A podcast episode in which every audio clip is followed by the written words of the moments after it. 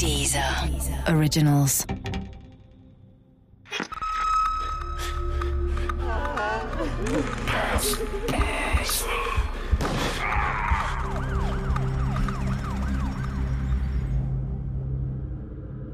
Der Schwur von Richard Fasten. Diese Geschichte beruht auf einer wahren Begebenheit. Unsere Erzählfigur haben wir frei erfunden und die Namen der beteiligten Personen sowie der Ortsname wurden geändert. Die Statements der Experten sind echt. Wir waren mit der Familie Nerius nicht befreundet. Das kann man nicht wirklich behaupten. Aber man kannte sich natürlich, mehr oder weniger gut. Wir wohnten damals in Rottenheim. Das ist ein kleiner Ort in der Nähe von Main in Rheinland-Pfalz. Auch die Familie Nerius wohnte in Rottenheim. In gewisser Hinsicht waren wir also Nachbarn. Unsere Kinder besuchten die gleiche Schule. Meine Frau und ich waren im gleichen Karnevalsverein aktiv wie Birgit und Dirk Nerius. Manchmal grillten wir auch zusammen. Aber unser Verhältnis war oberflächlich. Anders kann ich es nicht sagen. Wir haben uns nie über tiefer gehende Dinge oder Probleme unterhalten. Diese Sachen, die man mit echten Freunden teilt und bespricht, gab es mit Birgit und Dirk Nerius nicht. Aber ich denke, keiner von uns fand das besonders dramatisch. Wir hatten auch so eine gute Zeit, wenn wir zusammen waren. Aber ich kann deshalb gar nicht sagen, wann und wie sich Birgit und Dirk kennengelernt haben. Das war nie ein Gesprächsthema zwischen uns. Jule Sommer konnte mir die Frage jedoch beantworten. Sie ist Autorin und Filmemacherin und hat sich intensiv mit den damaligen Ereignissen beschäftigt. Die haben sich kennengelernt, als sie beide in einem Hotel gekellnert haben, haben dann nach einiger Zeit, als sie eine Beziehung eingegangen sind und dann auch geheiratet haben, dieses Hotel übernommen. Sie haben das gepachtet, haben versucht, damit so ihr Glück zu machen. Das ist leider grandios schief gegangen. Das äh, Hotel ist pleite gegangen. Sie haben dann noch weiter versucht, einen Imbiss zu pachten und diesen Imbiss zu betreiben. Das ist auch schief gegangen. Dieser Imbiss ist auch pleite gegangen. Das heißt, sie waren sowohl, also haben als Kellner angefangen, waren nachher aber auch Hoteliers nicht sehr von Erfolg gekrönt, aber sie haben da versucht, im Gaststättengewerbe ihr Glück zu finden. Von den beruflichen Niederlagen der beiden wusste ich nichts. Das hat keiner von ihnen je angedeutet. Aber vielleicht ist das ja auch ganz verständlich. Rückschläge und Niederlagen bindet man nicht jeden gleich auf die Nase. Die verrät man engen Freunden. Und die waren wir nicht. Wir waren Nachbarn, die Birgit und Dirk als normales, intaktes Paar wahrnahmen, wie die meisten anderen in Rottenheim auch – das bestätigte mir auch die Autorin Jule Sommer. Die Familie war eine sehr angepasste Familie. Sie lebten wirklich ganz gut situiert in einem eher dörflichen Ort. Das ist wirklich keine Großstadt, sondern ein kleiner Ort. Jeder kennt jeden, eine schöne Siedlung.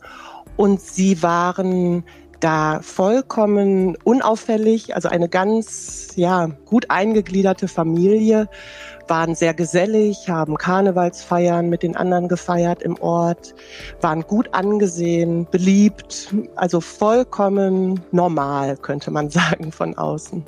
Es gab keinen Grund, sich Sorgen um die Familie Nerius zu machen. Von außen betrachtet hatte sich das Ehepaar mit seinen zwei Kindern einen bescheidenen Wohlstand aufgebaut. Es schien ihnen gut zu gehen.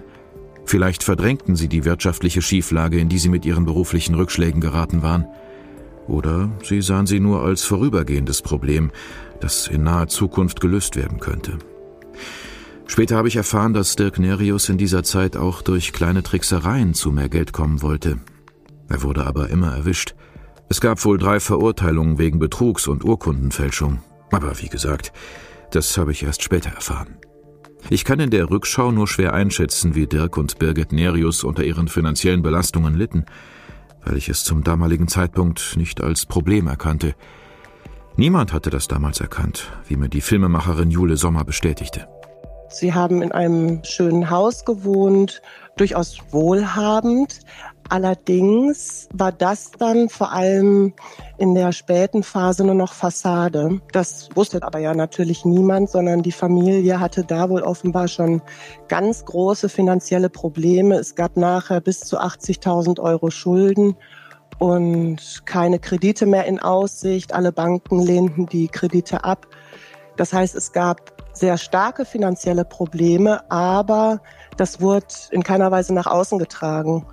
Die äh, Familie lebte ja scheinbar gut situiert und gut weiter. Also die Tochter sagte mir mal, ihnen hat es nie an etwas gefehlt. Ne? Die Kinder haben das nicht mitbekommen oder zumindest haben die Eltern versucht, das vor den Kindern zu verheimlichen, dass es so starke finanzielle Probleme gibt.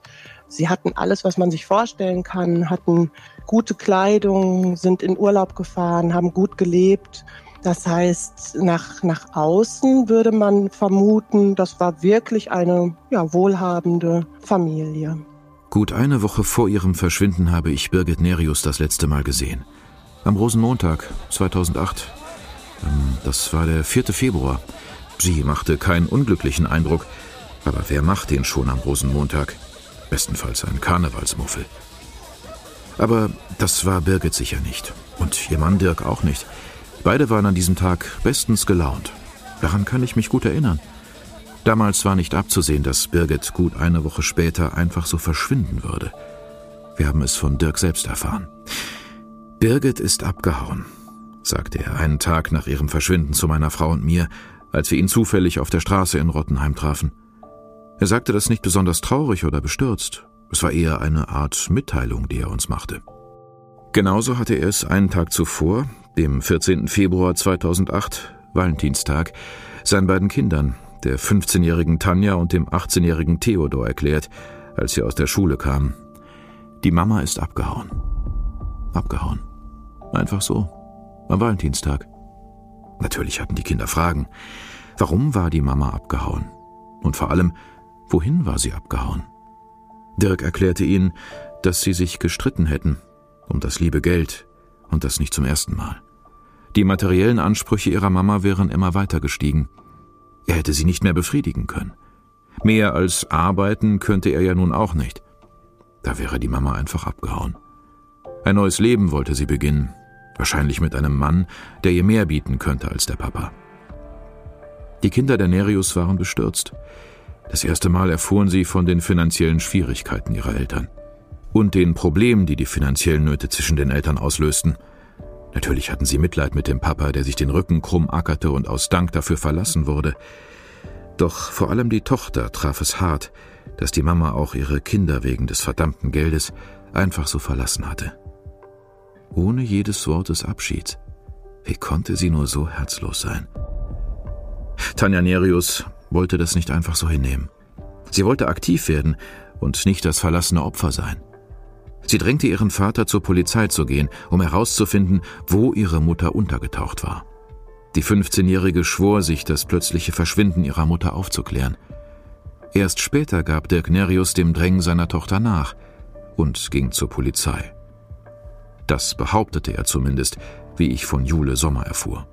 Der Vater selbst hat behauptet, er sei zur Polizei gegangen. Da war die Tochter jetzt nicht dabei. Das heißt, sie musste es einfach glauben. Hat sie auch damals. Sie hatte auch überhaupt keinen Zweifel daran, dass er bei der Polizei war. Er ist wiedergekommen und hat behauptet, die Polizei nimmt die Vermisstenanzeige nicht auf. Eure Mutter ist volljährig natürlich. Sie darf ihren Aufenthaltsort selbst bestimmen. Da fängt die Polizei nicht sofort eine groß angelegte Suche an und deswegen passiert jetzt erstmal nichts. Das haben die Kinder geglaubt. In den folgenden Tagen ging das Leben der Familie Nerius weiter, wenn auch ohne die Mutter. Was wäre die Alternative gewesen? Birgit Nerius war verschwunden. Das mussten der Ehemann und die Kinder akzeptieren. So sahen wir Nachbarn und Bekannte das. Natürlich hatten wir Mitleid mit Dirk. Wegen des lieben Geldes verlassen zu werden, wünscht man niemandem. Aber das Rad des Lebens ließ sich nun mal nicht zurückdrehen. Wir boten Dirk unsere Hilfe an. Wenn er einmal nicht weiter wusste, sollte er sich auf uns verlassen können. Doch zumeist strahlte er eine gewisse Zuversicht aus, die Zukunft auch ohne Birgit meistern zu können. Dass es eine Zukunft ohne Birgit sein würde, war ihm wohl bewusst. So sehr seine beiden Kinder hofften, dass ihre Mutter eines Tages in den Schoß der Familie zurückkehren würde, so sehr hatte Dirk Nerius diese Hoffnung offensichtlich bereits aufgegeben. Diesen Eindruck vermittelte er zumindest, Schon kurz nach ihrem Verschwinden schaffte er sich einen Hund an. Wir Nachbarn wussten, wie gerne er bereits viel früher einen gehabt hätte. Das Hundethema war der einzige Streit, den Birgit und Dirk in der Öffentlichkeit ausgetragen hatten. Birgit hatte sich immer gegen einen Hund ausgesprochen. Ich weiß nicht warum. Vielleicht hatte sie Angst. Dirk unterwarf sich ihrem Willen und verzichtete auf einen Hund. Doch nach Birgits Verschwinden sah man ihn immer öfter mit seinem neuen vierbeinigen Begleiter durch Rottenheim spazieren. Ich dachte mir bisweilen, dass der Hund möglicherweise eine Art Trostpflaster und Ersatz für die abgehauene Ehefrau und Mutter sein sollte. Dirk Nerius trug sein Schicksal mit Fassung. Er ging nicht mit dem gesenkten Kopf eines verlassenen Ehemanns durch Rottenheim. Nur manchmal brauchte er Ruhe und Zeit für sich, um die Geschehnisse zu verdauen. Dann ging er in den Keller des Einfamilienhauses und arbeitete weiter an einem schweren Weinregal, das er noch gemeinsam mit seiner Frau Birgit geplant hatte. Wenn er an dem Weinregal werkelte, wussten seine Kinder, dass sie ihn nicht stören durften. Es gab schlimmere Trauerbewältigungen als Weinregale zu bauen. So dachte ich damals. Zwei Wochen nach Birgits Verschwinden geschah etwas, mit dem wir alle nicht gerechnet hatten. Sie tauchte wieder auf. Das berichtete Dirk uns und seinen Kindern. Während Tanja und Theodor Nerius in der Schule waren, sei sie mit einem Lieferwagen und zwei jungen Männern zu ihrem alten Haus gekommen, um ihre Sachen abzuholen. Ein klärendes Gespräch hätte es dabei jedoch nicht gegeben. Dirk sagte, dass er dazu emotional auch gar nicht in der Lage gewesen wäre. Das verstanden wir. Seine Kinder Tanja und Theodor verstanden das ebenfalls. Sie verstanden ihre Mutter nicht. Vor allem Tanja litt darunter, dass ihre Mutter die Zeit nutzte, in der sie in der Schule war, um sich endgültig von der Familie zu trennen. Diesen hemmungslosen und verletzenden Egoismus hätte sie ihrer Mutter niemals zugetraut. Doch Tanja wurde von ihrem Vater Dirk warmherzig aufgefangen. Hatte er früher nur selten Zeit für seine Tochter, sollte es ihr von nun an an nichts mehr mangeln. Das bestätigte mir die Dokumentarfilmerin Jule Sommer. Er war seinen Kindern in dieser Zeit ein guter Vater, zumindest aus Sicht der Tochter, die mir das geschildert hat. Er hat sich sehr bemüht, er hat sich sehr viel Zeit genommen für die Kinder, war ein guter Vater, er hat sich sehr, sehr, sehr bemüht, war immer für die Kinder da und hat alles für sie getan.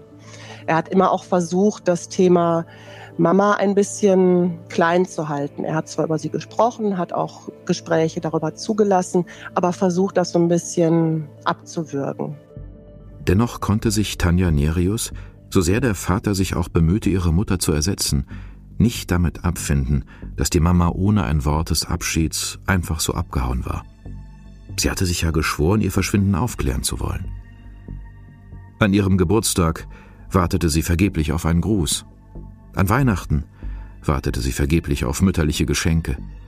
Am Muttertag bemühte sie sich nicht an ihre Mutter zu denken. Ebenfalls vergeblich. Dafür bog sie am 14. Februar, dem Jahrestag des Verschwindens, einen Apfelstrudel, die Lieblingssüßspeise ihrer Mutter. Über ein Jahr nach dem Verschwinden unserer Nachbarin gab es für die Familie einen ersten Hoffnungsschimmer. Die Polizei wandte sich an Dirk. Bei einer Verkehrskontrolle in Düsseldorf waren die Personalien einer Frau namens Birgit Nerius aufgenommen worden. Das erste Lebenszeichen seit über zwölf Monaten. Dass es sich dabei um eine Verwechslung mit einer Frau gleichen Namens handelte, konnte zum damaligen Zeitpunkt niemand wissen. Das vermeintliche Lebenszeichen euphorisierte und bestürzte Tochter Tanja gleichermaßen. Zum einen freute sie sich wahnsinnig, nach über einem Jahr überhaupt etwas von der vermissten Mama zu hören – zum anderen war es frustrierend, dass es sich dabei um einen behördlichen Vorgang handelte und nicht um ein persönliches Zeichen. Der Hoffnungsschimmer verglomm schneller, als er gekommen war. Mehr als die Polizeimeldung über die festgestellten Personalien einer Birgit Nerius in Düsseldorf gab es nicht. Dafür kam unerwartet neuer Schwung in das Leben von Dirk Nerius. Er verliebte sich neu. Ich kann nicht sagen, woher seine neue Liebschaft kam.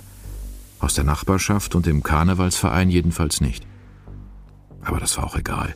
Wir freuten uns für ihn, der nach 20 Jahren Ehe mit Birgit einfach so verlassen worden war. Wir fanden, dass er das neue Glück verdient hatte.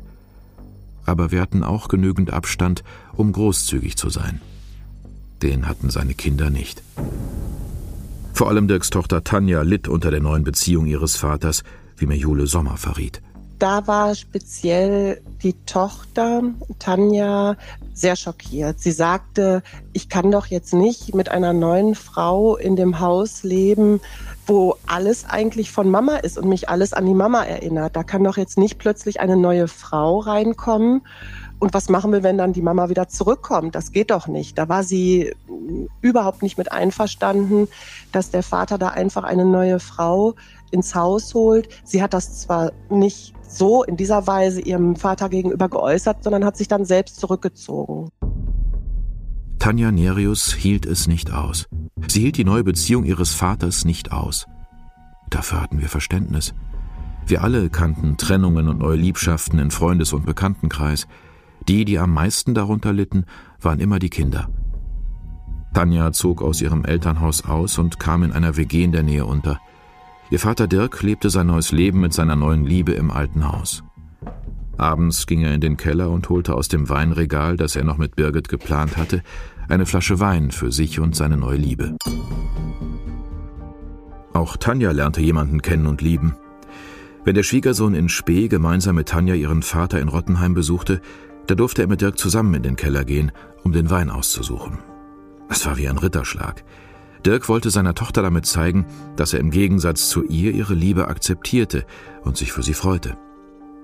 Ich weiß nicht, ob Tanja das verstand. Wahrscheinlich wird sie mit der Zeit ihren Frieden mit der neuen Frau an der Seite ihres Vaters gemacht haben. Aber natürlich konnte sie ihre Mutter nicht vergessen.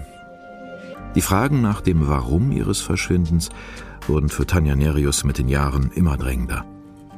Irgendwann nahm sie Kontakt zu einem Fernsehteam auf – das berichtete mir die Autorin Jule Sommer.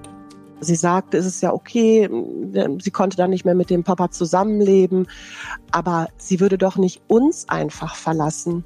Daran hat sie im Laufe der Zeit, je älter sie auch wurde, immer mehr gezweifelt und gesagt, nein, das geht nicht, dass eine Mutter einfach so die Kinder im Stich lässt. Das, das akzeptiere ich jetzt so nicht. Ich möchte sie suchen, ich möchte Kontakt aufnehmen. Sie war eigentlich überzeugt davon, dass sie irgendwo anders sich ein neues Leben aufgebaut hat, vielleicht sogar schon eine neue Familie gegründet hat. Und da wollte sie wissen, was passiert ist.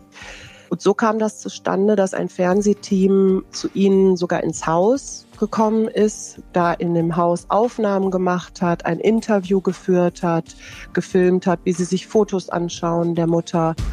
Die Ausstrahlung des TV-Beitrages brachte nicht den gewünschten Erfolg. Birgit Nerius meldete sich nicht bei ihrer Familie. Sie meldete sich auch nicht, als ihre Tochter Tanja heiratete. Die Hochzeit fand ohne die Mutter der Braut statt. Sie schickte auch keine Blumen, keine Karte, nichts. Der schönste Tag im Leben war für Tanja Nerius ein trauriger, weil die Mutter fehlte. Die Ehe ging nicht gut, vielleicht weil sie von Anfang an unter keinem guten Stern gestanden hatte. Das wage ich aus der Entfernung nicht zu beurteilen. Jedenfalls sah man Tanja nun wieder öfter in Rottenheim. Nach der Trennung von ihrem Mann zog sie in ihr altes Elternhaus zurück, in einen Kellerraum neben dem wuchtigen Weinregal. Ihr Vater Dirk bot ihr immer wieder an, doch ein Zimmer im oberen Teil des Hauses zu beziehen, weil es im Keller feucht und kalt war. Doch Tanja lehnte stets ab. Sie wollte nicht zu nah mit der neuen Liebe des Vaters zusammenwohnen. Schon gar nicht, nachdem sich ihr Vater von ihrer Mutter im Frühjahr 2013 vor dem Amtsgericht Main hatte scheiden lassen.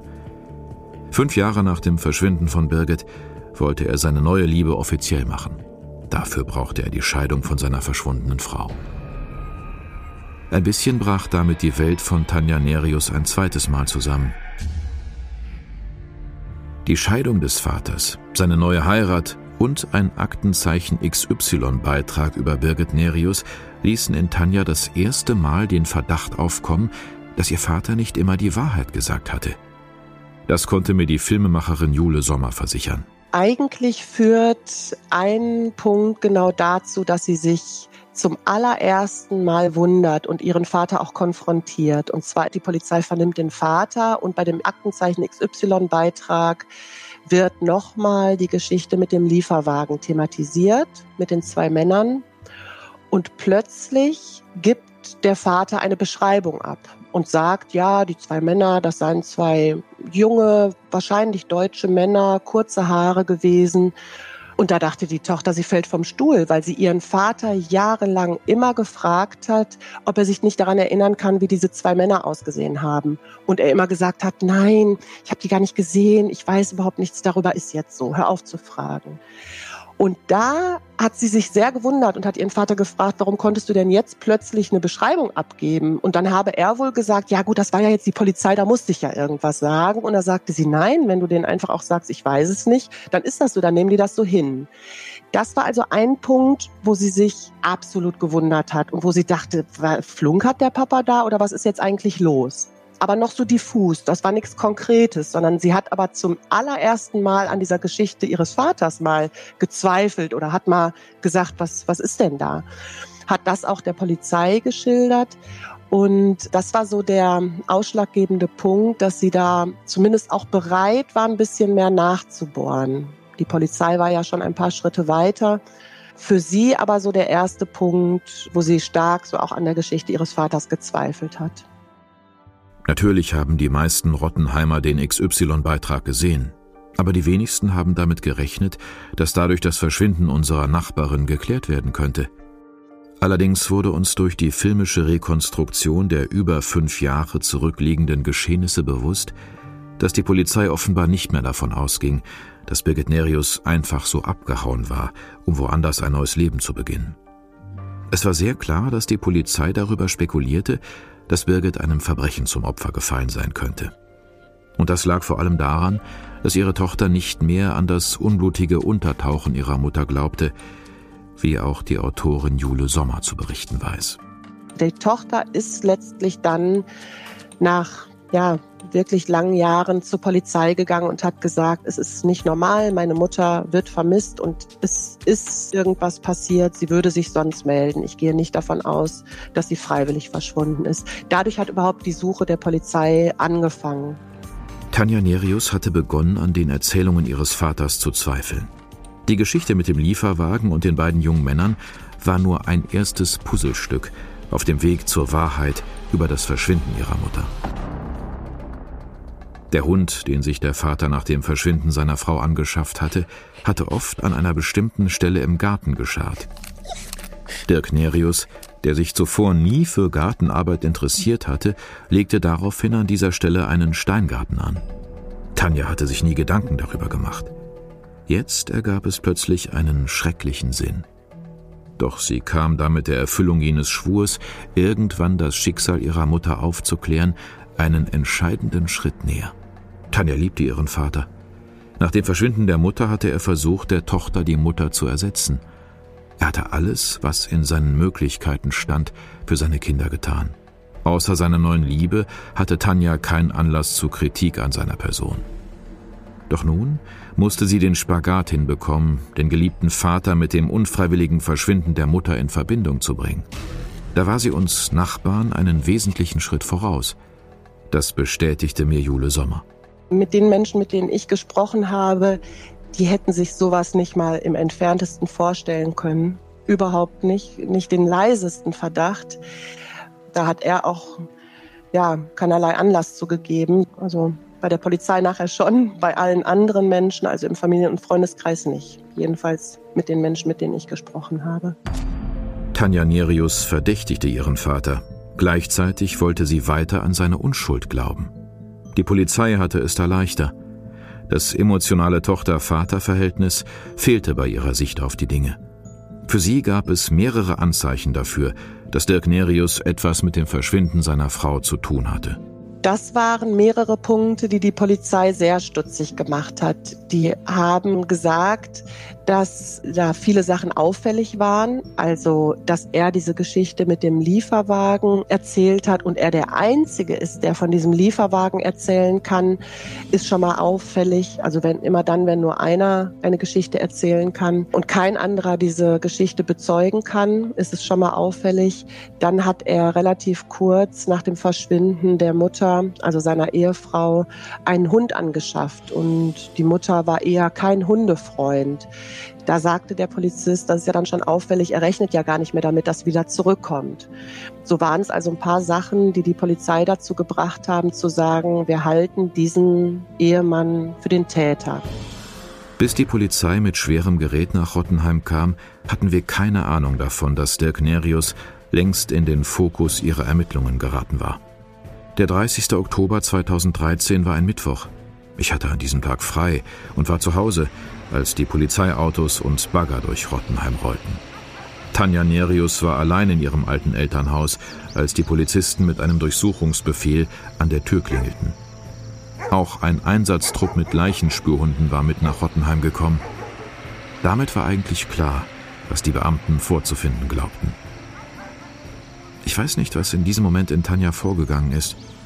Ich schätze, dass ihr nun die ganze Tragweite ihres Verdachts bewusst wurde. Sie hat ja selbst gegenüber der Polizei die Vermutung geäußert, dass ihr Vater die Mutter im Garten vergraben haben könnte, auch wenn sie dabei gehofft hatte, dass es nicht so war. Ich bin sicher, dass Tanja Nerius ihr Einverständnis zum Umgraben des Gartens gegeben hätte. Sie war fest entschlossen, nun endlich das ungewisse Schicksal ihrer Mutter in Erfahrung bringen zu wollen. Doch der Garten musste gar nicht umgegraben werden. Bevor die Bagger und Radlader zum Einsatz kommen konnten, erschien Dirk Nerius in Begleitung eines Polizisten im Garten. Er umarmte seine Tochter wortlos und führte die Beamten anschließend in den Keller des Hauses, zum Weinregal, dessen Konstruktion er noch gemeinsam mit Birgit geplant hatte. Die Beamten ahnten, was sie finden würden, sobald sie den darunterliegenden Betonsockel aufstemmten. Dirk Nerius hatte fünf Jahre lang mit seiner toten Frau in einem Haus gelebt. Er hatte ein Lügengebäude aufgebaut, das erst am 30. Oktober 2013 in sich zusammenkrachte. Ohne äußeren Druck hätte er die Lügen sicher weiter am Leben erhalten und nie die Wahrheit über das plötzliche Verschwinden seiner Frau Birgit gestanden. Da ist sich die Filmemacherin Jule Sommer sicher. Sie hat eine WDR-Dokumentation über die damaligen Geschehnisse namens Der Ehemann, der seine Frau vergrub, gedreht. Ich glaube, der Dirk hätte an dieser Geschichte festgehalten, dass die Mutter freiwillig gegangen ist und hätte nie die Wahrheit gesagt von sich aus. Er hat das nur gemacht, weil dann nachher die Polizei wirklich vor der Tür stand und er keine Chance mehr hatte. Und das wusste er an diesem Tag auch ganz genau. Die Sorgen und Ängste der Kinder und diese Verzweiflung der Kinder hat er ja jahrelang ausgehalten. Ich glaube, das hätte er auch noch bis in alle Ewigkeit getan. Er hätte nicht von sich aus irgendwann mal die Wahrheit gesagt, das glaube ich nicht. Als die Wahrheit ans Licht kam, konnten wir alle es nicht fassen. Wie konnte jemand jahrelang mit der Leiche seiner Frau unter einem Dach wohnen? Wie konnte jemand jahrelang zu einem Weinregal gehen und dort eine Flasche herausziehen, unter der die eigene Frau einbetoniert war? Wie konnte jemand seine Tochter nur zwei Meter von der einbetonierten Leiche ihrer Mutter wohnen lassen? Jule Sommer hat versucht, mir diese Fragen zu beantworten.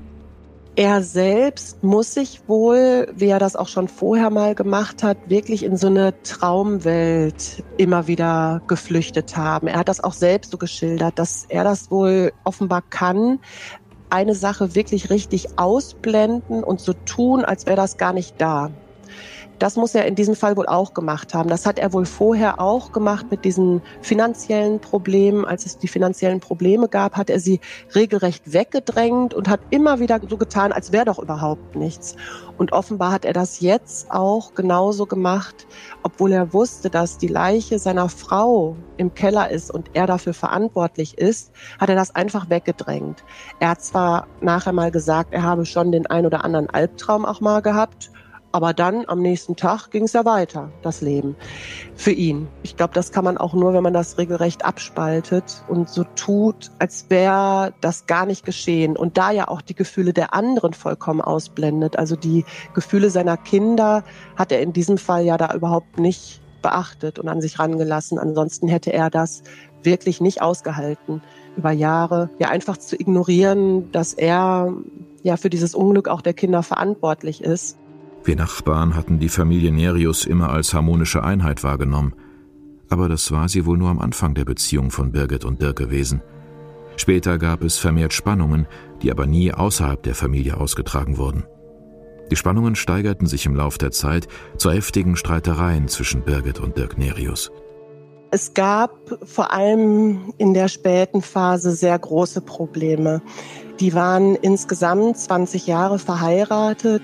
Sie haben sich sehr, sehr früh kennengelernt. Die Mutter, die war 19 äh, Jahre alt, als sie sich kennenlernten, als sie da als Kellnerin in dem Hotel arbeitete, haben dann geheiratet und die ersten Jahre müssen wohl auch noch toll gewesen sein. Also wirklich ja, eine Vorbildfamilie, ähm, heiraten, bekommen zwei Kinder und führen ein wirklich richtig glückliches Leben.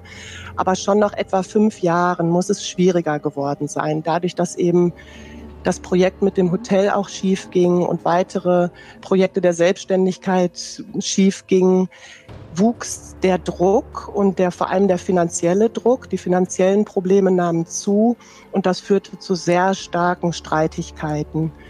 Das schildern mir beide, also sowohl der Dirk Nerius als auch Tanja Nerius schilderten mir dann eben, dass es wirklich ja große Streitigkeiten auch gab, immer wieder Streit ums Geld und nicht die Aussicht, wie man das wohl lösen könnte. Man wusste nicht, wie man aus diesen finanziellen Sorgen rauskommt und dadurch wusste dann auch die Tochter nicht, wie man jeweils diesen Streit beenden könnte zwischen den Eltern. Die haben da sehr drunter gelitten.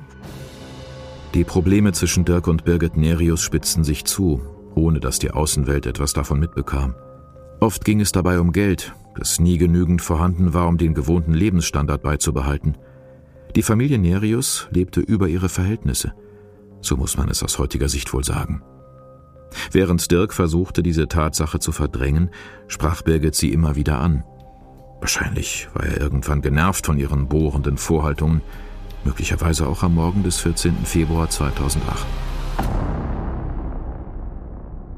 Wie immer stand Dirk um 6 Uhr morgens auf, um den Kindern Frühstück zu machen. Dann brachen Tanja und Theodor zur Schule auf. Dirk legte sich wieder zu Birgit und schlief weiter. Gegen neun standen beide auf und gingen ins Bad. Dirk und Birgit waren allein zu Hause, als das Drama seinen Lauf nahm. Wie es dazu kam, dass am Ende Birgit tot war, können wir auch heute nicht mit letzter Sicherheit sagen. Wir müssen uns auf die Sichtweise von Dirk verlassen, der das Drama als Täter überlebte. Die Filmemacherin Jule Sommer hat ihn im Gefängnis besucht und nach den Umständen der Tat befragt.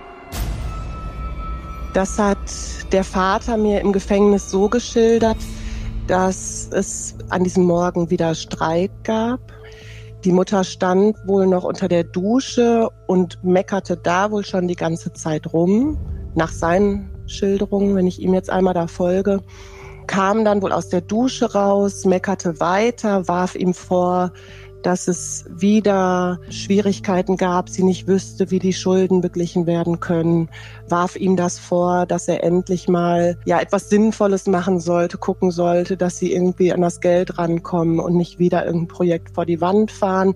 Er fühlte sich wohl offenbar sehr in die Ecke gedrängt und hat dann sich umgewandt. Er muss wohl am Waschbecken gestanden haben, hat sich umgewandt und sie geschubst. Sie ist dabei mit dem Kopf aufgeschlagen und hat sich blutig geschlagen. Und dann, so schildert er das jetzt selbst, hat er aber einen Blackout. Er weiß dann gar nicht mehr, was passiert ist. Und als er wieder wach wird, liegt seine Frau vor ihm und ist offenbar tot. Und seine Hände sind noch an ihrem Hals. So hat er das geschildert. Also die Untersuchung später hat ergeben, dass er seine Frau drei Minuten lang gewürgt hat, bis sie verstorben ist. Er hat aber behauptet, er hat von all dem gar nichts mehr mitbekommen und hatte genau zu dieser Zeit einen Blackout und ist erst wieder wach geworden, als seine Frau tot vor ihm liegt. Ob sich die Tat wirklich so zutrug, wie Dirk Nerius später behauptete, können wir heute nicht mehr überprüfen. Vielleicht ist der Blackout eine Schutzbehauptung, um das Schreckliche leichter erklären zu können. Doch wenn es den Blackout tatsächlich gab, warum bekannte er sich anschließend nicht zur Tat, sondern versuchte, sie zu vertuschen? Jule Sommer, Regisseurin der TV-Doku Der Ehemann, der seine Frau vergrub, versuchte mir auch diese Frage zu beantworten. Er selbst sagte mir dazu, er könnte ja jetzt den Kindern nicht antun, dass die Mutter verschwunden ist und dann gleichzeitig der Vater auch noch verschwindet, nämlich ins Gefängnis. Das sei angeblich so seine Begründung gewesen für diesen Schritt. Ich habe dazu auch nachher nochmal seinen psychiatrischen Gutachter gesprochen und der psychiatrische Gutachter sagte, dass der Vater offenbar wirklich so in diesem Dilemma war, sich selbst zu erschrecken, weil er seine tote Frau vor sich sieht, nicht zu wissen, was er dann im Anschluss tun soll. Die Wahrheit zu sagen wäre zu schlimm. Er ist kein kaltblütiger Mörder, sondern war dann in diesem Augenblick selbst erschreckt über das, was er getan hat und hat dann aus, ja, letztlich auch natürlich Angst vor Strafe, Angst davor, dann ins Gefängnis zu müssen, sich zu diesem Schritt entschlossen. Dirk Nerius ging nicht zur Polizei. Er machte seine Tat nicht öffentlich. Er wollte seinen Kindern nicht auch noch den Vater nehmen und er wollte nicht ins Gefängnis gehen. Es ist schwer zu beurteilen, welches der beiden Motive sein Verhalten stärker beeinflusste. Vielleicht ist unser alter Nachbar kein kaltblütiger Mörder, wie es sein Gutachter ausdrückte. Aber immerhin war er nach der Tat klar genug im Kopf, um alles in die Wege zu leiten, seine Tat zu vertuschen. Dazu gehörte es zuvorderst, die Leiche von Birgit verschwinden zu lassen. Das erzählte er auch der Autorin Jule Sommer. Der Vater hat mir dann auch noch mal in einem Interview gesagt, dieses Weinregal sei ohnehin geplant gewesen. Seine Frau wollte so ein Weinregal im Keller haben. Dazu war er sowieso jetzt zuständig, so ein Weinregal zu bauen. Ja, und dann hat er das eben getan. Das fand ich sehr makaber, muss ich sagen, weil das so klang, sie wollte doch ein Weinregal haben, so, jetzt hatte sie eins und sie liegt da drin. Das war so ein bisschen seine Denkweise. Er hat sich eben ja um seine Belange gekümmert und jetzt in diesem Fall eben möglichst wie entgeht er einer Strafe und dadurch hat er sich dazu entschlossen, seine Frau einzubetonieren. Vor Gericht referierte der Gerichtsmediziner, dass Dirk Nerius seine Frau drei Minuten lang gewürgt haben musste. Und zwar mit so großer Brutalität, dass er ihr dabei den Kehlkopf zerquetschte. Eine Affekthandlung schloss er aus. Er hielt Dirk für voll schuldfähig. So sah es auch das Gericht.